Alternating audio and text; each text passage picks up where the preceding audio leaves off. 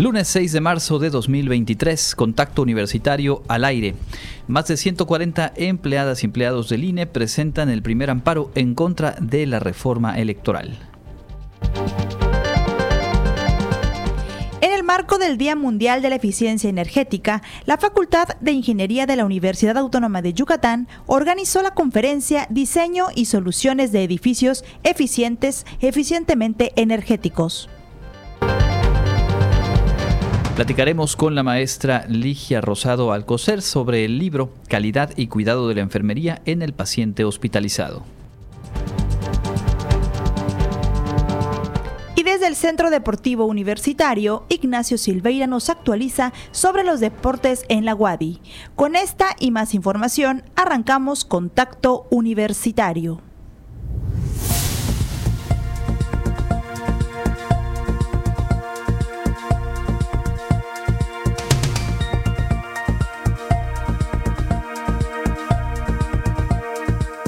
Contacto Universitario.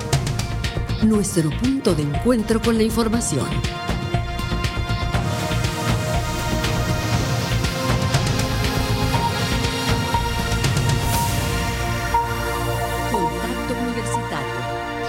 Buenas tardes, hoy lunes 6 de marzo, una emisión más de Contacto Universitario, transmitiendo desde Radio Universidad. Les saluda Jensi Martínez a nombre de las personas que integramos este equipo informativo.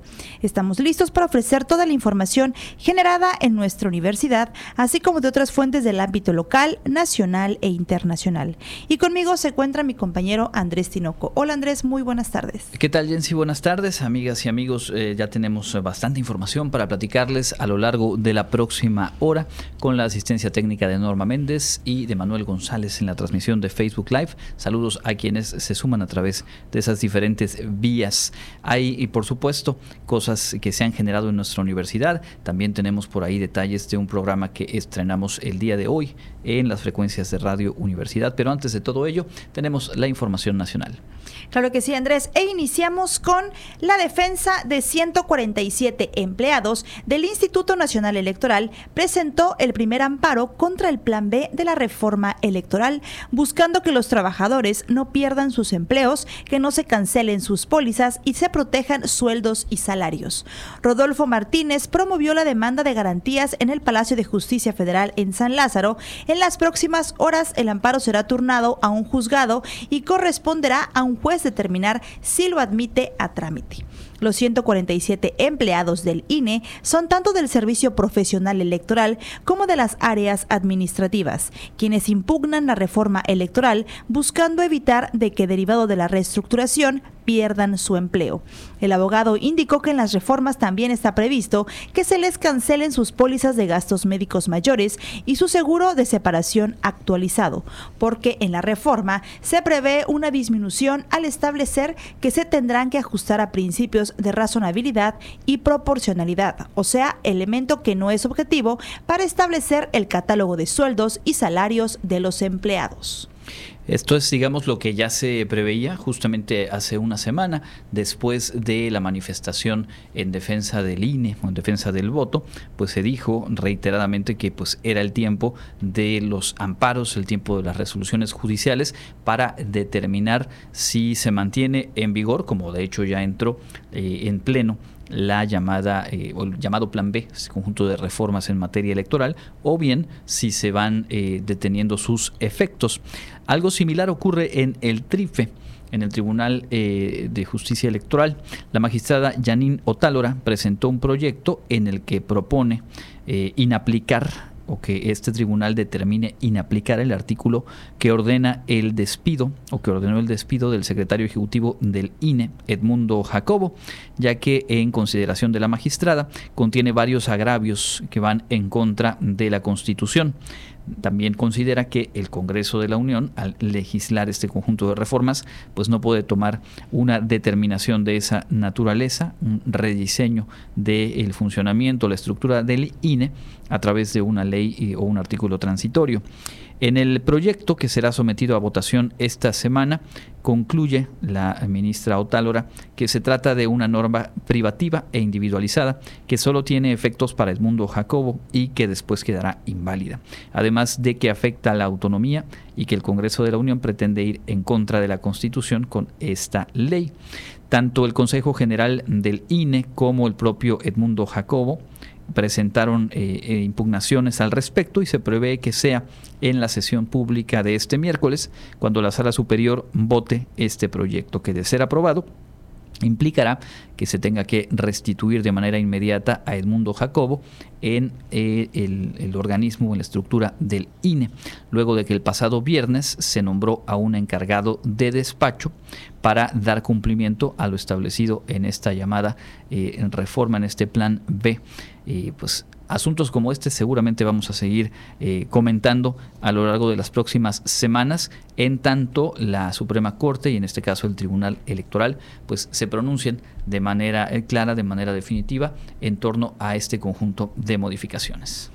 Hasta aquí dejamos este bloque de noticias y damos inicio a las noticias generadas desde esta casa de estudios. Y es que en el marco del Día Mundial de la Eficiencia Energética, la Facultad de Ingeniería de la Universidad Autónoma de Yucatán organizó la conferencia Diseño y Soluciones de Edificios Eficientemente Energéticos. Escuchemos del Día Mundial de la Eficiencia Energética, la Facultad de Ingeniería de la Universidad Autónoma de Yucatán organizó la conferencia Diseño y Soluciones de Edificios Eficientemente Energéticos, en la cual el director de cuentas estratégicas para el Gobierno de México, Abel Ramírez Serrano, manifestó que avanzar en modelos de construcción inteligente es el objetivo principal, pues cada vez son más los edificios que apuestan por la eficiencia energética y la sostenibilidad es importante conocer toda la sustentabilidad de dónde vienen y cómo vamos a lograr los edificios eficientemente energéticos.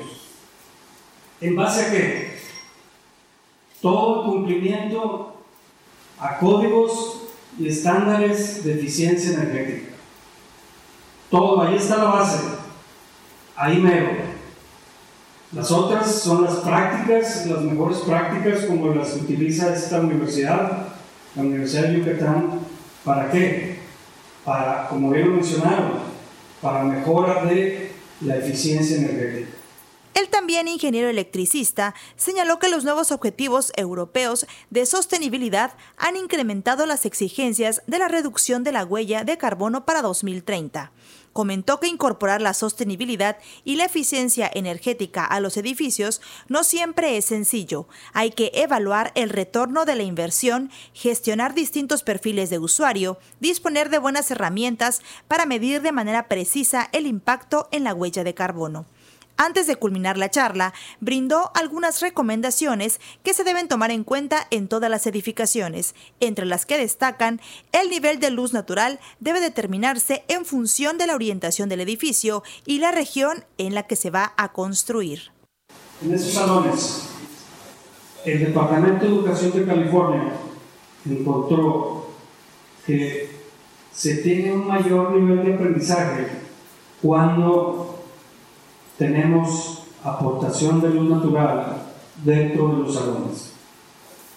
Y hace obligatorio que al menos el 60% tengan contribución de luz natural. Aquí les sobra. Porque aumenta nuestra capacidad de aprendizaje. Pero así como debemos de, tener aportación de luz día, tenemos que tener el control de la luz eléctrica. Bueno, que aquí con que le ya están hechos porque ni la luz eléctrica ocupa lo vi sus salones, porque vine desde tempranito para andar mirando materiales y recursos. Esta sección especifica los requisitos con el medio ambiente y el impacto de los materiales en la salud humana. Para Contacto Universitario, Jensi Martínez. Pues sí, justamente hoy es el Día eh, Mundial de la Eficiencia Energética y más allá de las cuestiones técnicas a las que por supuesto es muy interesante atender como en esta conferencia, pues creo que todas y todos podemos tomar nota de eh, pues acciones en nuestros espacios de trabajo, en nuestros espacios de vivienda para reducir el consumo de energía, ser más eficientes en el uso que hacemos, por ejemplo, de la electricidad. En otros temas, la Facultad de Derecho de la UADI ofrecerá el doctorado en Derecho y Argumentación Jurídica. Clarisa Carrillo tiene la información completa.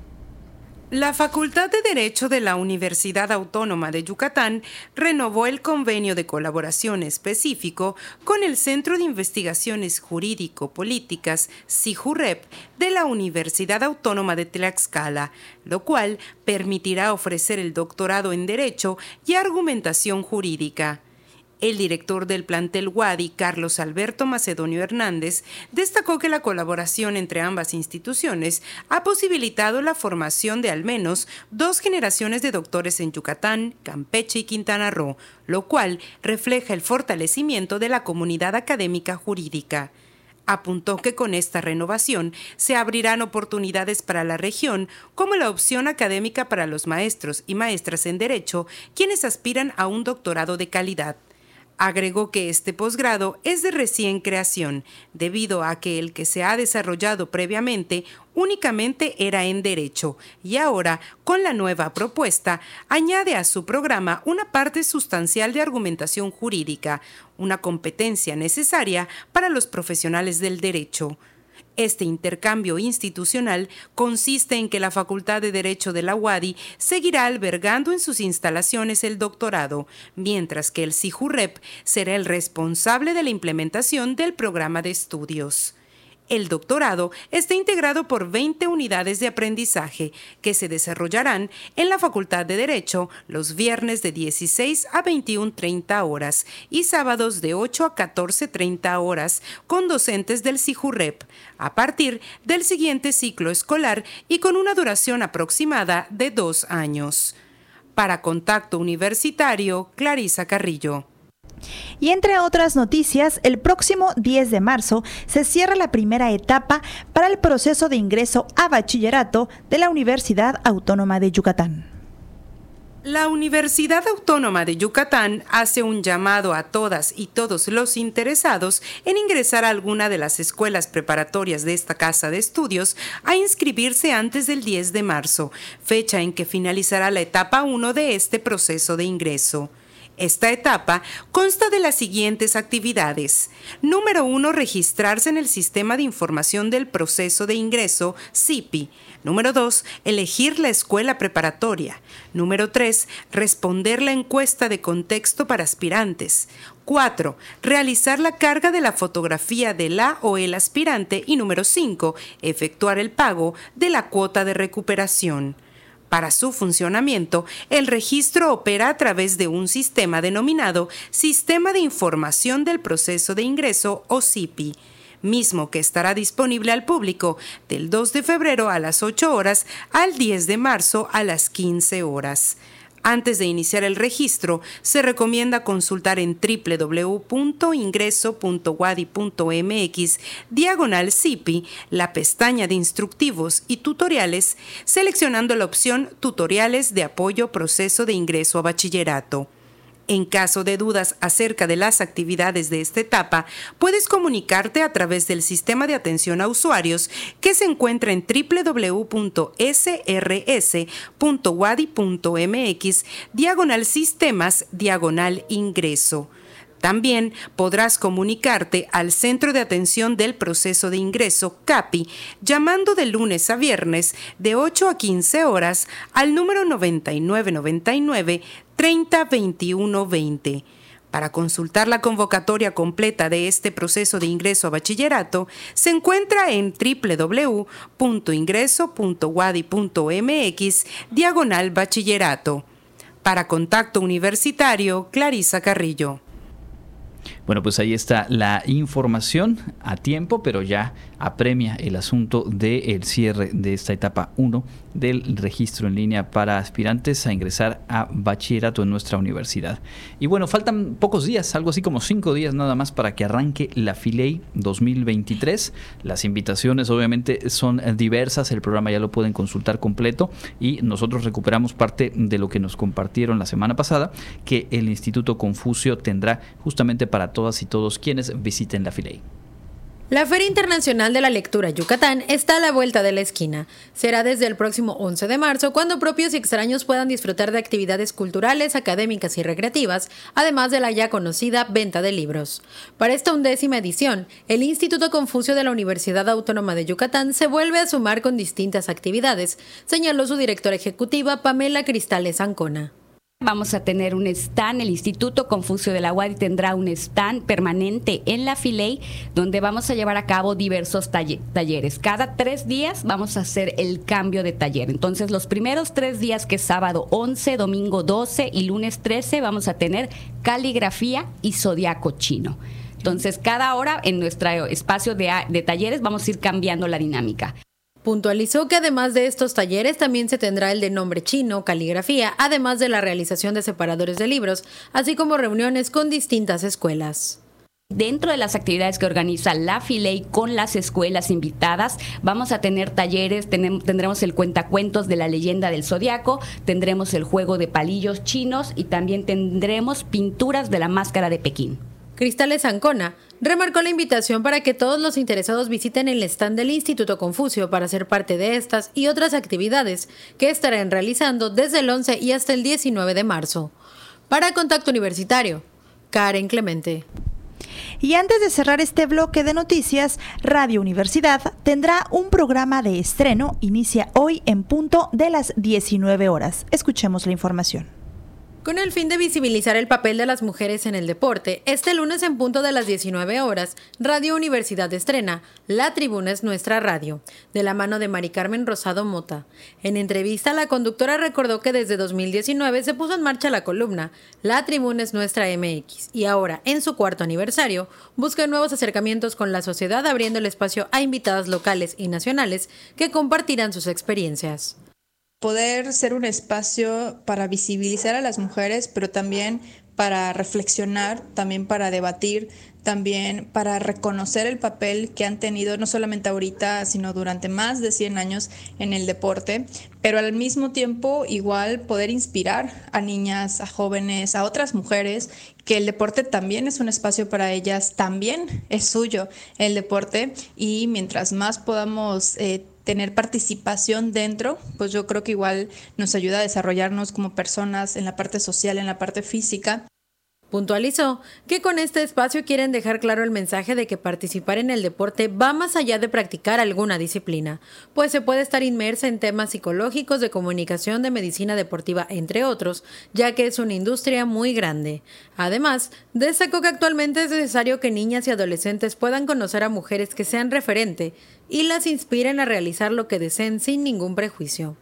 La tribuna es nuestra radio, va a ser un espacio de 30 minutos los lunes, donde vamos a tener cápsulas para conocer la historia de algunas mujeres dentro del deporte. Vamos a tener invitadas muy especiales que a través de sus experiencias, a través de sus vivencias, pero contadas por ellas mismas, nos van a ir pues em, dando más luz, ¿no? Sobre algunos temas, algunas pues eh, enfocadas un poquito más en su propia vida, en lo que han hecho, en lo que han eh, dejado de de huellita o de granito de arena en la industria del deporte, pero también para poder pues visibilizar otros temas que son importantes, ¿no? Como la salud de las deportistas. La tribuna es nuestra radio. Se podrá sintonizar todos los lunes en punto de las 19 horas en el 103.9 de FM, el 1120 de AM en Mérida, además del 94.5 FM en Tizimín y en www.wadi.mx diagonal radio-universidad. Para Contacto Universitario, Karen Clemente.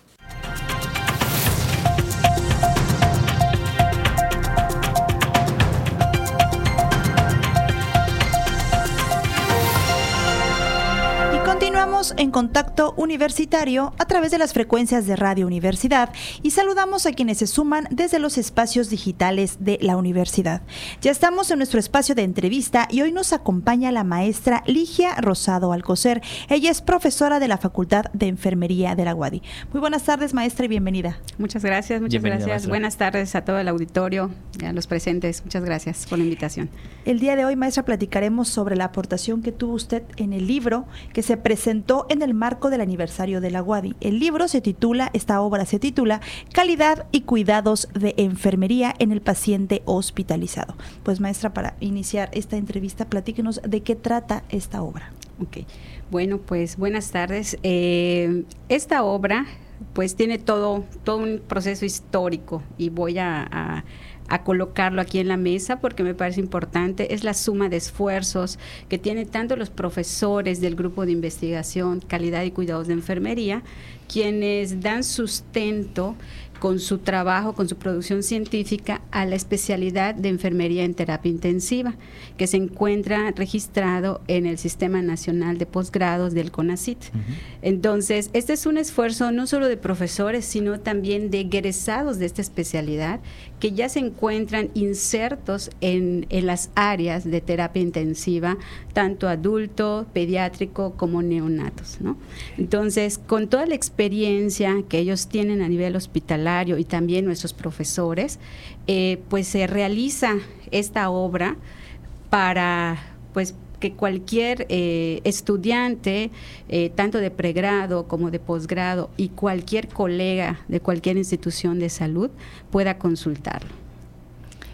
Veo que por aquí en, en, la portada está el logo de la universidad y también el logo de la Universidad eh, de Querétaro. ¿Cuál es el trabajo colaborativo y cómo ha sido esta, esta vinculación? Ah, este libro, históricamente, pues fue creado bajo el marco del convenio específico que tenemos la Facultad de Enfermería, UADI, con la Facultad de Enfermería de la Universidad Autónoma de Querétaro, quienes también comparten una línea de generación de cuidados de, de enfermería y pues estamos trabajando de forma conjunta. Entonces estamos haciendo hasta proyectos de investigación que ya se empiezan a publicar en algunos resultados del proyecto de conocimientos, habilidades, actitudes y respuesta psicológica del personal de enfermería que estuvo atendiendo a los pacientes con COVID. Entonces, eh, ya se está saliendo eh, los artículos de este proyecto que tuvimos en conjunto y en marco de ese proyecto eh, y del convenio, pues nace este libro con, con la Universidad Autónoma de Querétaro.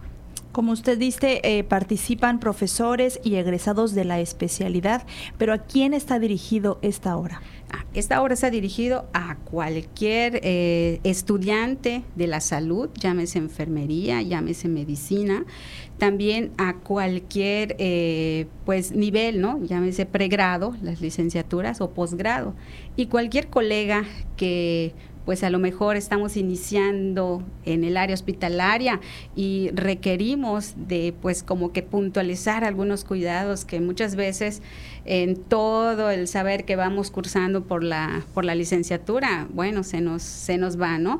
Y es tan amigable que está escrito con palabras tan sencillas que muchas veces en otras obras nos cuesta trabajo entender, ¿no? Entonces, y dices, ¿aquí qué me quiso decir? Entonces se ponen imágenes, se colocan hasta el monitor, bueno, en el capítulo de ventilación mecánica está descrito todo eh, los cuidados que se deben hacer al paciente que tiene una ventilación mecánica que está eh, eh, colocado en, a, un, por medio de un tubo, eh, pues a ese ventilador, los modos ventilatorios, entonces hasta tips que puedes estar viendo al momento de tú tener un paciente con ventilación y que no solo vemos a este paciente en la unidad de cuidados intensivos, sino que si vamos al área de hospitalización, siempre vamos a encontrar un paciente entubado. Cuando pensamos en el proceso formativo de las y los profesionales de, enfermería, eh, sin conocer a detalle, eh, asumimos que buena parte de ese proceso se da precisamente en los espacios hospitalarios. ¿Cómo va siendo, eh, digamos, el, seguimiento y la manera de adentrarse, de especializarse a nivel licenciatura, pensando, por ejemplo, en la, Facultad de Enfermería de la UADI? Bueno, a ver si entendí bien la pregunta, ¿no?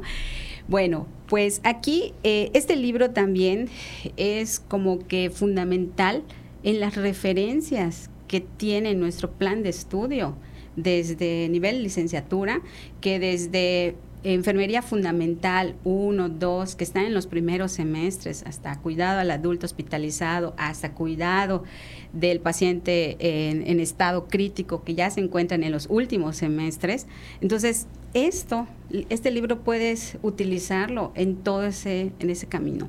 Al igual que cuando si estudias una especialidad en cuidados intensivos, pues te puede ayudar, te puede apoyar para, pues para poder eh, pues realizar mejor las intervenciones que después serás evaluado en el laboratorio de habilidades de nuestra facultad por diversos profesores, ¿no? Entonces, este libro, esta obra puede permear en el plan de estudios, desde los niveles, tenemos tres niveles en, el plan de estudios, hasta pues los programas de posgrado. ¿Ha sido difícil que los estudiantes o egresados, tanto los profesores y académicos de la facultad, se involucren en este tipo de trabajos? Eh, creo que, pues si vemos un poquito la historia eh, de, la, de la enfermería, que es también el primer capítulo, eh, desde la primera época, la primera etapa, que es la doméstica, siempre se visualizó a la enfermera como una mujer que cuida, ¿no? Y hasta en los roles en casa, ¿no? Quien cuida cuando alguien está enfermo es la mamá, la abuelita, ¿no? Pero pues esto ha tenido todo un proceso evolutivo del qué hacer de la enfermería, ¿no? Y que muchas veces solo nos quedamos con esa época, pero ahora ya pasó la época eh, vocacional, que también eran de las órdenes religiosas, hasta llegar ahora a la época profesional, donde enfermería puede tener criterio para poder decir, bueno, voy a instilar a, un paciente, voy a sacarle sus secreciones, y, tiene un rol, o sea, independiente del personal médico, pero inter, un trabajo interdisciplinario, ¿no? Y multidisciplinario para el beneficio del paciente. ¿No? Entonces muchas veces cuando hablamos del profesional de enfermería solo es la persona que va y aplica una inyección, cuando no, tiene muchísimas, muchísimas, muchísimas eh, pues funciones y habilidades y que es todo un proceso formativo de cuatro años en, en a nivel licenciatura, un año a nivel posgrado y bueno, los posgrados que quieras estudiar, maestría, doctorado, ¿sí? O subespecialidades, ¿no? Mencionaba hace un momento eh, los estudios que ya se realizaron y que se están empezando a publicar resultados en torno a todo lo que marcó la contingencia sanitaria en la práctica de, las y los profesionales de enfermería. Más allá de, que pudiéramos conocer a detalle más adelante eh, esos resultados, desde el diálogo con los estudiantes, con egresadas, egresados, eh, ¿qué dejó al gremio, digamos, de, de profesionales de enfermería esta experiencia, este reto enorme y un poco también la mirada de la sociedad hacia la importancia de, los profesionales de enfermería? creo que nos dejó muchísimos aprendizajes. Uno, desde que administrativamente no estamos preparados para ello. Dos, que desde a nivel eh, indicador población enfermera tampoco estábamos cubriendo con esos indicadores y que por ello se tuvo que pues solicitar eh, pues abrir convocatorias para que el personal de enfermería pueda ocupar estos puestos y poder darle atención a la población, ¿no? Pero creo que también como, como gremio eh, nos dejó que tenemos que documentarnos más, conocer más ¿no? A profundidad, seguir estudiando. Muchas veces terminas la licenciatura y bueno, ya, ahí es, hasta aquí llegué. Cuando no, debemos de seguir profundizando y estudiando.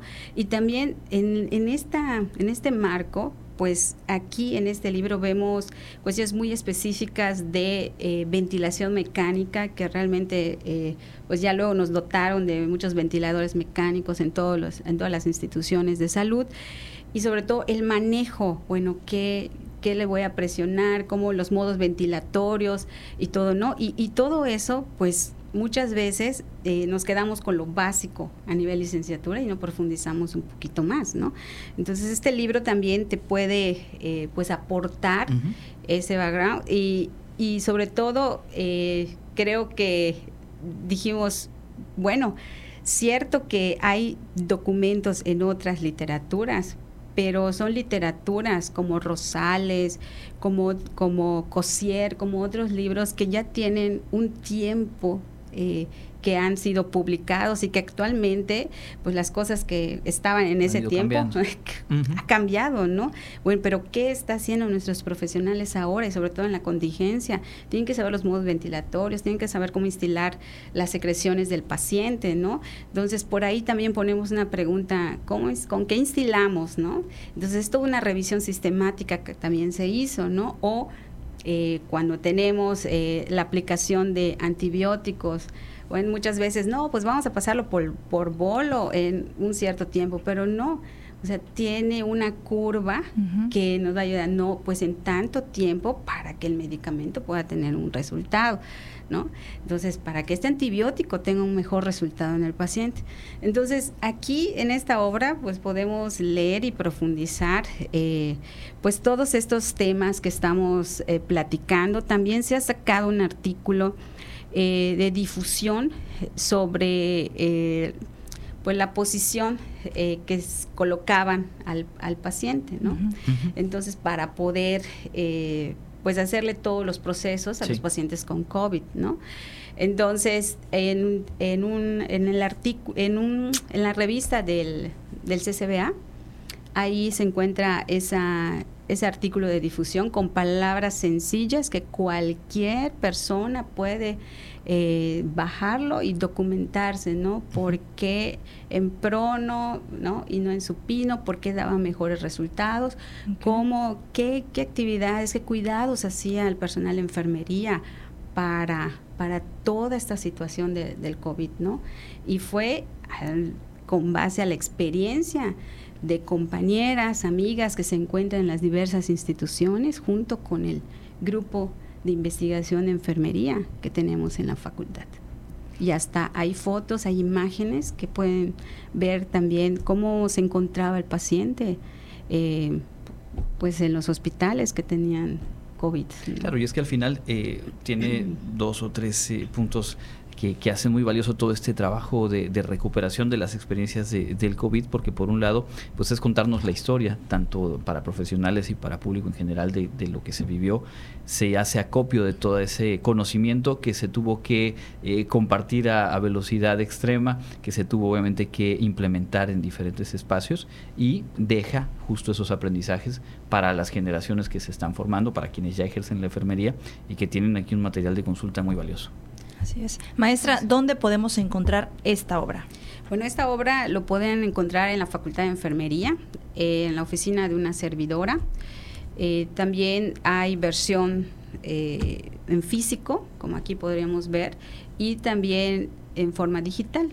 El costo es de 250 pesos y pues si tiene algún horario en específico que que pretenda ir a comprar el ejemplar puede escribirme al correo y con mucho gusto pues ya nos ponemos de acuerdo para poder eh, pues, venderle el material. Incluso ha tenido un buen un, buen éxito este este este libro porque pues el día que se presentó el en el marco del 101 aniversario, pues las personas que asistieron, pues vendimos más de 20 ejemplares, ¿no?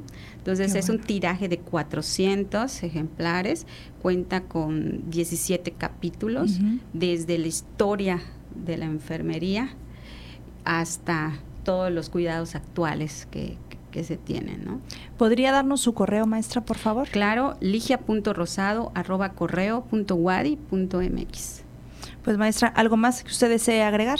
Pues por favor, está a la venta, pueden pasar a comprar, a consultar. Estoy segura que no se van a arrepentir todos nuestros colegas enfermeros, que pues hay tips que les pueden ayudar en la práctica diaria.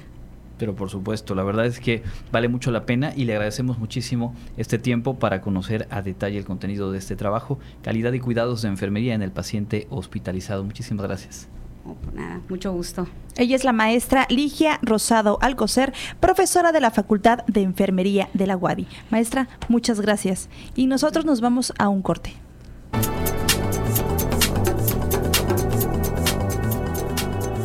El Comité Institucional para la Atención de Fenómenos Meteorológicos Extremos de la UADI informa que este lunes 6 de marzo tenemos clima muy caluroso con cielo despejado a medio nublado. La máxima temperatura estará en 38 grados Celsius y la mínima será de 18 grados en el amanecer de mañana martes. En la ciudad de Mérida, centro y oeste, la temperatura máxima será de 37 grados y la mínima de 21. En la costa, se esperan temperaturas máximas de 33 grados y mínima de 22, con cielo despejado. En el sur y sureste del estado, la temperatura más alta será de 36 grados y las mínimas de 18. El cielo estará despejado. En el este y noreste de Yucatán tendrán como máximo 36 grados y una temperatura mínima de 20. Para contacto universitario, Elena Pasos.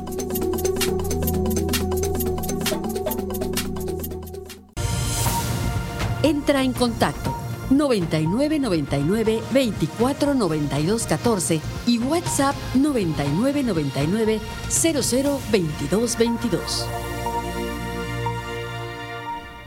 Y ya estamos de vuelta en este su noticiero Contacto Universitario. Son las 14 horas con 38 minutos y continuamos con más información. Más adelante, como les comentamos ah, cuando inició el programa, tendremos información deportiva.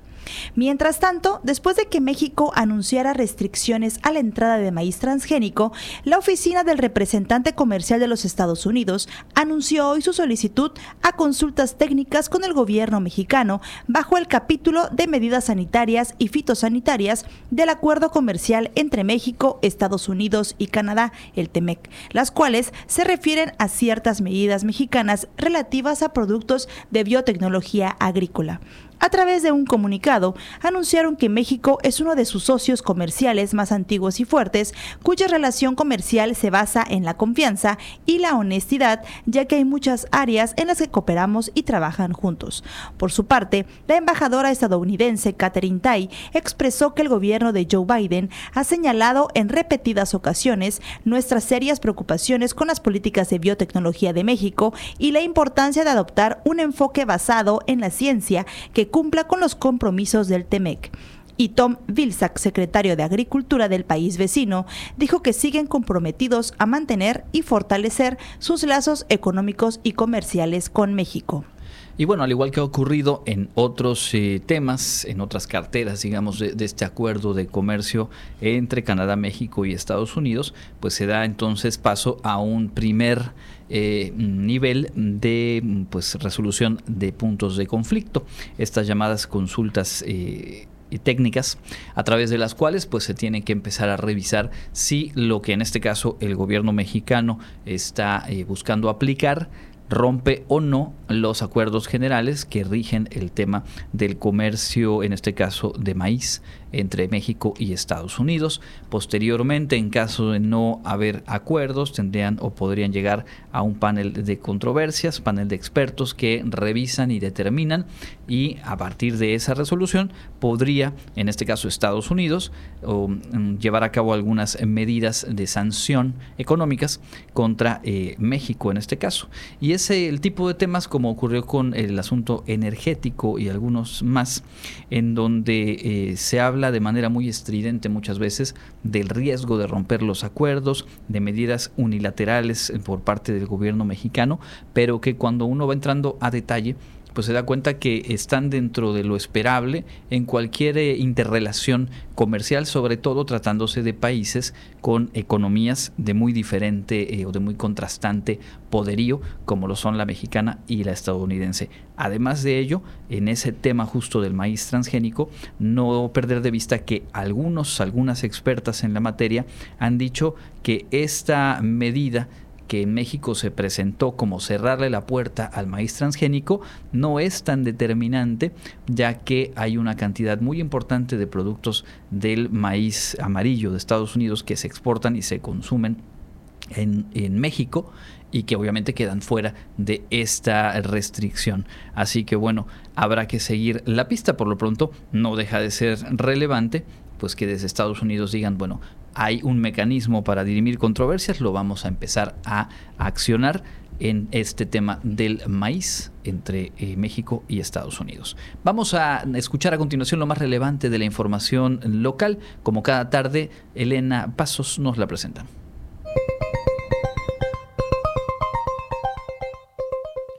En información local, a través de un comunicado, el gobierno del estado de Yucatán promueve el programa Tu empresa, tu marca, que opera el Instituto Yucateco de Emprendedores, con el objetivo de que los emprendedores cuenten con un registro de sus productos o servicios que represente su identidad. Por su parte, Antonio González Blanco, titular del IEM, explicó que se pretende dar certeza a este sector al darse de alta ante el Instituto Mexicano de la Propiedad Intelectual, lo cual le proporciona valor que se traduce en mayor posicionamiento en el mercado y seguridad sobre el patrimonio intangible de sus negocios. González Blanco dijo que el IEM aportará a cada proyecto seleccionado hasta 85% del costo de este proceso y la solicitud correspondiente, mientras que los beneficiados deberán cubrir el monto total. Es la primera convocatoria de este tipo en 2023 y se espera tener una segunda con un número similar de participantes a mediados del presente año. Mayra Domínguez Centeno, directora del emprendimiento del IEM, detalló que las inscripciones estarán abiertas hasta el 12 de abril y el 21 del mismo mes se publicará los resultados. El fin de semana comenzó y continuará por los próximos sábados hasta el 8 de abril el trámite de la tarjeta inteligente de tarifa social para usuarios del sistema de transporte Vaivén, que por primera vez se aplicará en el circuito metropolitano. Desde su creación hace 18 años, esta ruta no contaba con tarifa social para estudiantes y adultos mayores, pues operaba con tarifa única. El sábado inició una nueva etapa del circuito metropolitano con 34 unidades que forman parte del vaivén, con beneficios como reducir tiempos de espera de 24 a 12 minutos y ofrecer un servicio público más rápido, moderno y sustentable, que será gratuito hasta el próximo 19 de marzo. De acuerdo con el calendario programado, la emisión de estos plásticos inició el sábado en el campo de béisbol de la comisaría de Cauquel y continuará el próximo sábado 11 de marzo en el Parque Madre Teresa de Calcuta, ubicado en la calle 82 por 59 de Ciudad Cauquel. Circuito Metropolitano funcionará de 5 de la mañana a 11 de la noche, con servicio garantizado en ese horario. Serán 261 paradas definidas a una distancia máxima de 500 metros entre ellas.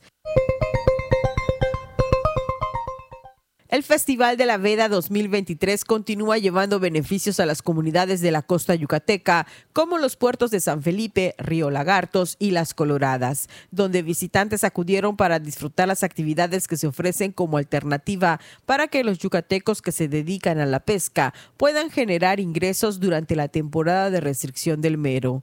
Este evento incluye una muestra gastronómica, bazar de artesanías, exposiciones hoteleras y restauranteras, tours de naturaleza, cocineras tradicionales, concurso de embarcaciones adornadas y más. Entre las personas que visitaron San Felipe este fin de semana se encontraba Valentina Rivas Martínez, meridiana que junto a sus amigos decidió visitar la zona para conocer la variedad de actividades y al mismo tiempo apoyar a los pescadores locales. Este fin de semana también se celebró el Festival de la Veda en Río Lagartos y Las Coloradas, siempre en la región oriente. Para Contacto Universitario, Elena Pasos. Bueno, pues ahí está. Y completando la información nacional, también es destacado en el plano político lo que hoy dio a conocer Movimiento Ciudadano. Su coordinador nacional, Dante Delgado, informó que mm, decidió este partido político dar un paso de, de costado, dijo, y no participar en los comicios a gobernador en el Estado de México y tampoco en Coahuila. Es decir, MC no presentará candidata o candidato a la gubernatura de estas dos entidades que, como sabemos, eh, son las que están en proceso electoral para definirse en el mes de junio de este año. Al salir de los trabajos de la Coordinadora Nacional, aseguró que no comparte los puntos de vista que aseguran que no iban a completar el mínimo 3%, sino que, es decir, dijo, no es que nos preocupe no alcanzar el mínimo y poner en riesgo nuestro registro, sino que van a concentrar, dijo, eh, todas sus energías y su trabajo para la elección presidencial de 2024. Yo no recuerdo en, años recientes alguna decisión, alguna medida similar. Y en el caso del Estado de México llama la atención porque, bueno, cuentan con la figura de Juan Cepeda, senador actualmente de la República, candidato hace seis años a la gubernatura del Edomex por el PRD, quien obtuvo una votación interesante, algo así como un 15-16% en aquel momento pero pues que hoy por hoy ha decidido MC no participar. Ha sido consistente la decisión de no sumarse a la alianza opositora, pero en otras entidades como Nuevo León y Jalisco destacadamente, pues no solamente han tenido buenos resultados en individual, sino que lograron llegar a las gubernaturas. En este caso, llama mucho, mucho la atención la decisión de que en el EOMEX y en Coahuila no habrá candidato de MC, dicen, pues van a concentrar sus baterías hacia el 24. Ahí la pregunta es, ¿y cuáles son los perfiles posibles? Y pues de qué manera van a operar, digamos, este largo proceso preparatorio. Habrá que verlo y habrá que ver de qué manera se configura. No es que tuviera una muy alta intención de voto ni en el Edomex ni en Coahuila, pero finalmente llama, repito, mucho la atención deja la cancha libre. Habrá que escuchar en los próximos días los análisis en torno de quién puede resultar más beneficiado ante ello, si las alianzas opositoras o el oficialismo, en este caso de Morena y el Partido Verde y PT. Vamos a escuchar lo más destacado de la información internacional. Enseguida volveremos para presentarles la información deportiva.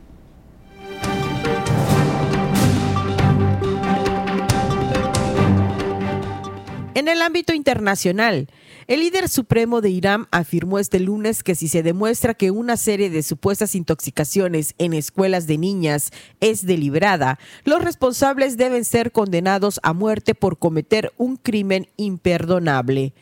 Era la primera vez que el líder supremo, el ayatolá, Ali Khamenei, que tiene la última palabra sobre todos los asuntos del Estado, mencionaba públicamente los supuestos envenenamientos que comenzaron a finales del año pasado y han enfermado a cientos de niñas.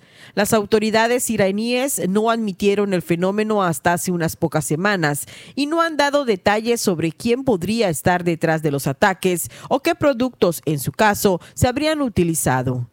A diferencia de la vecina Afganistán, Irán no tiene un pasado de ataques de extremistas religiosos contra la educación de las mujeres.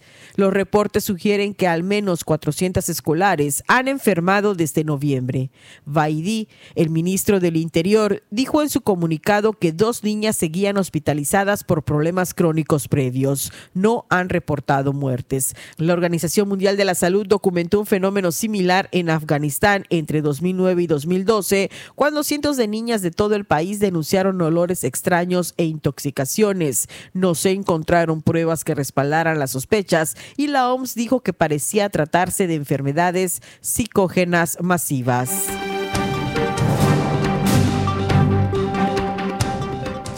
Aumentará el gasto militar en más de un 7% este año, al tiempo que advierte sobre amenazas que no paran de crecer. El anuncio fue hecho en la Asamblea Popular Nacional, un organismo que confirma las decisiones el Partido Comunista Chino gobernante y que en esta ocasión debe sellar el tercer mandato del presidente Xi Jinping. El presupuesto militar de Pekín, que se sitúa alrededor de 225 mil millones de dólares, no sobrepasa aún al del Estados Unidos, que es cuatro veces mayor. Pero los analistas creen que China minimiza la cifra total de cuánto gasta en defensa. También se anunció en la reunión que China buscará un objetivo de crecimiento económico reducido de alrededor del 5% este año. Las dos sesiones, como se conocen las reuniones, son un evento anual, pero las sesiones de este año son particularmente significativas, ya que se espera que los delegados remodelen varias instituciones clave del Partido Comunista y del Estado.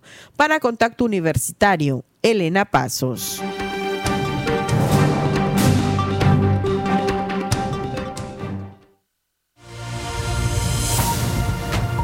Sigue en contacto. Búscanos en Spotify y otras plataformas de podcast como Contacto Universitario Wadi.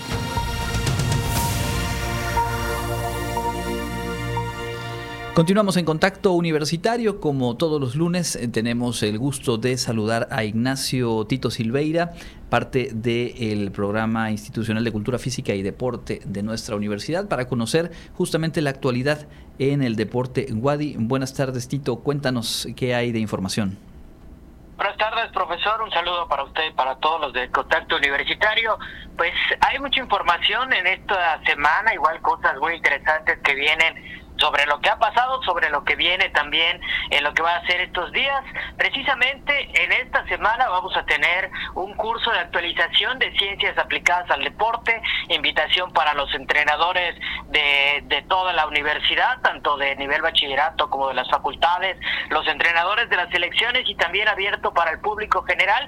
Esto va a ser del 6, del día de hoy, hasta el 10 de marzo y se van a, a juntar 13 ponentes en 11 conferencias conferencias en las que se van a tocar temas de medicina del deporte, fisioterapia, psicología del deporte, rendimiento deportivo con el cuidado del sueño y otros contenidos, también eh, la parte de nutrición, por supuesto, en lo que va a ser pues el desarrollo de estos cursos, en donde pues hoy mismo se llevó a cabo la ceremonia de inauguración para dar inicio a las actividades de todo este evento. Se realizó muy temprano esta ceremonia a cargo del licenciado José Antonio Carret Vázquez, jefe del Departamento Tecno, Técnico Metodológico del IDEI, el, el profesor Armando Rivas Cantillo, responsable del PICFIDE, y estuvieron acompañados por la licenciada Guadalupe Quintal Catzín, eh, coordinadora de alto rendimiento del IDEI, Lupita Quintal, una excelente atleta que hay en, en el estado, el maestro Iván Gudiño Gutiérrez,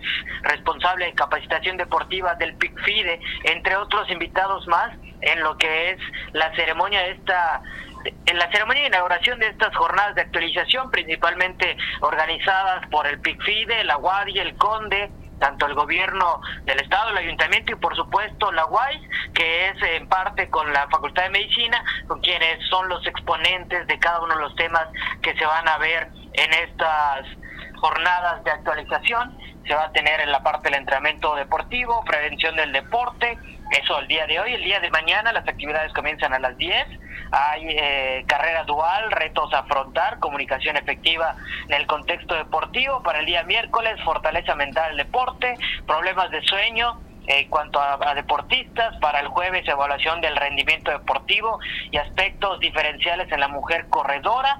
Para el día viernes, el último día, prebióticos y probióticos, etiquetado nutrimental y alimentado para la recuperación en el ejercicio, en el post ejercicio, en la parte después de concluir el ejercicio, son parte de los temas que se van a ver en estas jornadas de actualización. Correcto. Y también, eh, Tito, se dio a conocer hace un par de días eh, pues esta importante noticia que tiene que ver con nuestra universidad siendo sede de la fase regional de la universidad. Cuéntanos.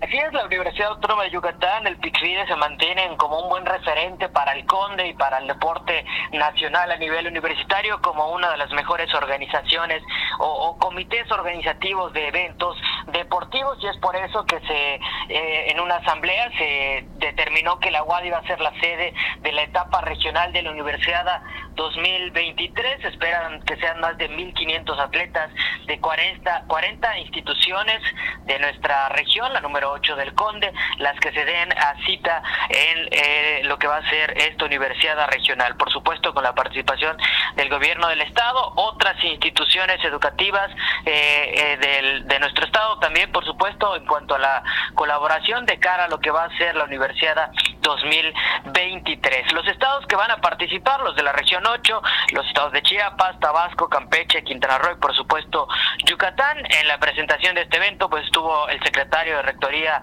de la UADI, Javier Herrera eh, Ausín, quien informó que este proceso se va a realizar a finales del mes de abril, es decir, en mes y medio aproximadamente se va a tener este clasificatorio para lo que va a ser la etapa nacional, que para este año se va a desarrollar en Hermosillo, Sonora. Correcto, pues pendientes entonces, para el mes de abril habrá intensa actividad y muy buen nivel competitivo en esta fase regional de la universidad. ¿Qué más tenemos? Bueno, también el sábado se llevó a cabo la inauguración de la primera edición de la Liga Interprepas de Fútbol Sala de la Guardia. Anteriormente, pues había desarrollado la Liga de Futsala para eh, nivel superior y medio superior. En esta ocasión se abrió solo en esta primera etapa para lo que viene siendo las prepas, pero no solo las de la UADI, sino también las que quisieran participar. Se van a, se juntaron un total de siete equipos varoniles y cinco femeniles en esta inauguración que se llevó a cabo en las instalaciones de la Escuela Preparatoria 2, uno de los mejores equipos que salió de, de nivel prepa en lo que fue este torneo anterior de fútbol sala. Ahora solo con equipos de prepa en donde va a estar la prepa 2 con dos equipos, Cobay Chencu, Prepa Progreso, Prepa Yucatán, la Prepa Bancarios y el Cobay de Progreso, mientras que en la rama femenil, Prepa 2, Cobay Choclán, Cobay Chencu, Cobay Progreso y el Centro Escolar Miguel Alemán son los que van a estar participando en este torneo a partir del día 4 de marzo, que fue el sábado, el día de inauguración y las primeras jornadas, hasta el 20 de mayo de este año, con seis jornadas de fase de liga para dar posterior a lo que va a ser la fase de eliminación directa para buscar a los campeones de esta primera liga Interprepas de fútbol sala. Muy bien, pues ahí está, como siempre, muy completo este recorrido por el deporte universitario. Te lo agradecemos mucho y nos escuchamos la próxima semana. Sí, es un gusto saludarle y más información deportiva a través de Deportes Guadi en nuestras distintas redes sociales es Ignacio Tito Silveira, como siempre, poniéndonos al día de lo que ocurre en el deporte en nuestra casa de estudios. Vamos a la recta final de nuestra emisión de hoy. Tenemos la agenda universitaria.